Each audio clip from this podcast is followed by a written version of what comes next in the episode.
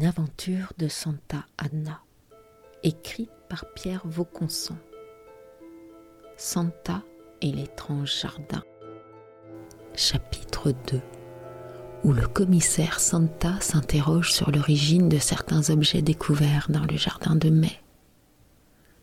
Salut les gars, vous avez trouvé un nouveau coin à champignons ou vous cherchez la mandragore qui revigore comme chantait Brassens?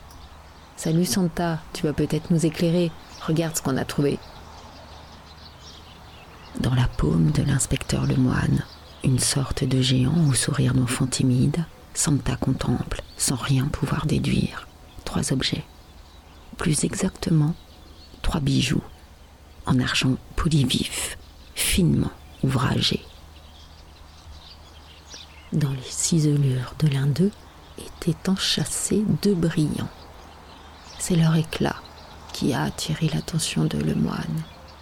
Cette pièce de joaillerie représente une salamandre. Le second bijou représente une tulipe à demi fermée.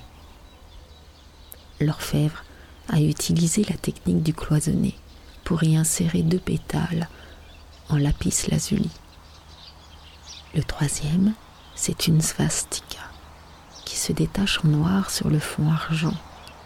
Le tracé de la croix tout en courbe évoque plus la croix qui orne les tombes du Pays basque que le logo du nazisme.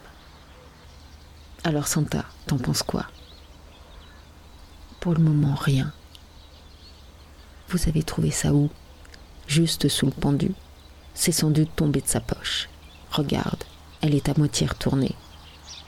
Je prélevais les trois bijoux dans l'énorme paluche de Lemoine pour les présenter à Cynthia, qui venait de donner l'ordre qu'on décroche le pauvre type. À la question Qu'en penses-tu, madame la divisionnaire? La réponse est comme toujours qu'il fallait se garder de conjecturer avant d'avoir envoyé ces pièces au labo et reçu le résultat commenté des analyses. Malgré mon désir de remonter à pied vers l'hôtel de police et de flâner dans ce merveilleux jardin, je me résigne à prendre place à côté de ma divisionnaire, à l'arrière de l'une des voitures customisées, blanc, bleu, qui pue tabac froid. Je baisse la vitre en toute hâte pour bénéficier des dernières fragrances du jardin de mai. Je gèle, Santa. Vous pouvez fermer votre vitre et me dire ce que vous pensez de tout ça Mais on n'attend pas? Non, on n'attend pas. Quelque chose me dit qu'il faut faire vite. Alors, j'écoute. Ok, Cynthia. Un seul de ces bijoux tombait de la poche du mort. Ce n'est sans doute rien d'autre qu'un souvenir, un objet fétiche. Trois bijoux Tous trois de bonne facture que l'on retrouve comme par hasard à la verticale du pendu C'est peut-être un message. Ou un leurre, Santia. Le début d'une piste qu'on aimerait nous voir suivre. C'est Madame la divisionnaire l'une des hypothèses qu'il faut, selon certaines divisionnaires, se garder d'échafauder avant, etc., etc. C'est bon, Santa, ça va. Ok, je ne dis plus rien. De toute façon, on est arrivé. Rendez-vous dans une heure avec tout le groupe dans mon bureau. Il est moins bordélique que le vôtre et il est plus sympa. Face à l'immense baie, d'où je peux contempler les toits d'ardoise de la ville qui descendent en pente douce jusqu'à la rivière et par-delà un méandre apercevoir une partie du jardin de mai. C'est un très bon endroit pour réfléchir aux bifurcations inévitables de toute enquête.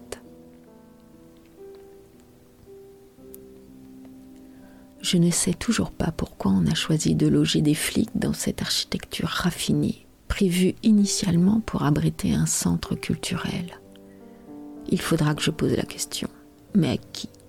Tout le monde s'en fout. Je suis le seul à me la poser, cette question. Ils sont tous là.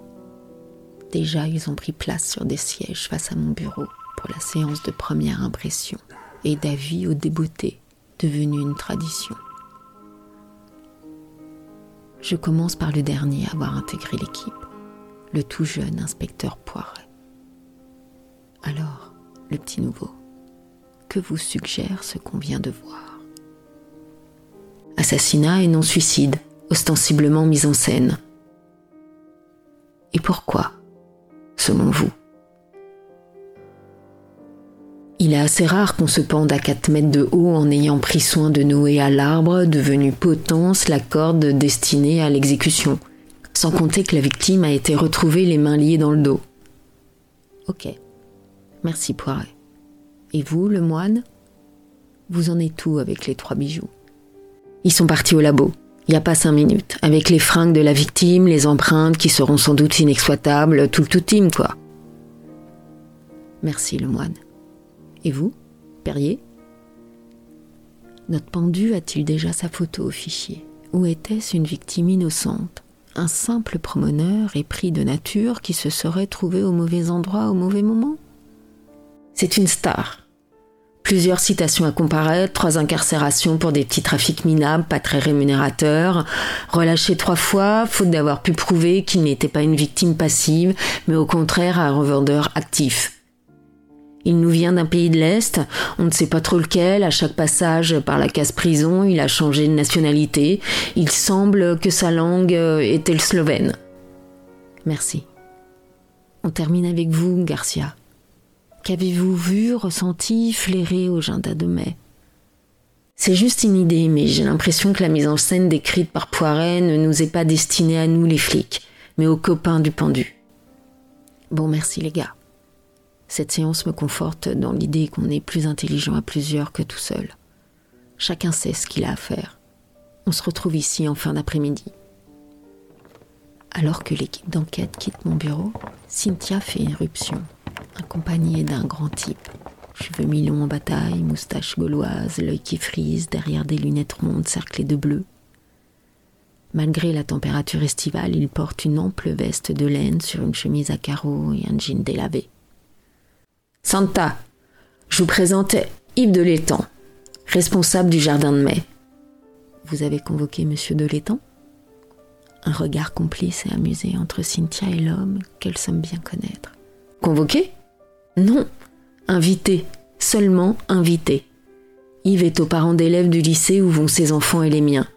Vu son métier et le poste qu'il occupe, il devrait pouvoir nous aider à comprendre les arcanes d'un monde qui nous est peu familier.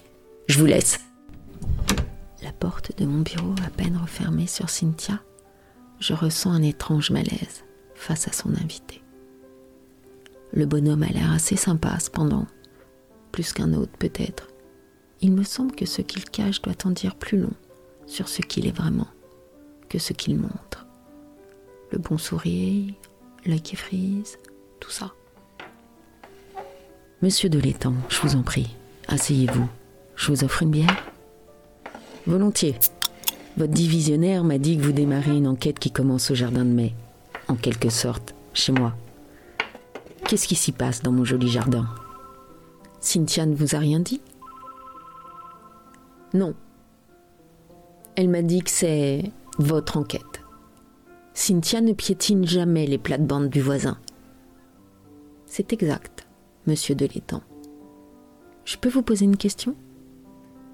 Bien sûr, mais avant tout, vous pouvez me dire ce qui s'est passé On a trouvé un homme pendu à une branche d'un des charmes de votre euh, joli jardin. Il se balançait à 4 mètres du sol. On essaie de faire parler le peu qu'il nous a laissé. Trois bijoux plutôt étranges et ses vêtements. Voilà. Je reviens à ma question qui n'a rien à voir avec cette affaire. Comment accède-t-on au poste que vous occupez? En devenant paysagiste si possible certifié par un diplôme d'État. En ce qui me concerne, j'ai fait l'école de Blois. Euh, je suis donc tout à la fois architecte paysagiste, botaniste, sylviculteur, horticulteur et administrateur de parcs et jardins. Yves de l'Étang n'a pas bronché quand je lui ai appris le meurtre commis chez lui, comme il dit. J'ai une envie furieuse de lui demander où il était hier soir ou cette nuit mais ça aurait été discourtois vis-à-vis de Cynthia. Et de plus, il n'était pas dans mon bureau pour un interrogatoire, mais pour une conversation, un simple échange de vues. Il était là pour m'aider, ce dont allait savoir pourquoi. Je doutais. À suivre. Santa et l'étrange jardin. Texte de Pierre Vauconsant. Lu par Nathalie Talbom. Production Theta Presse.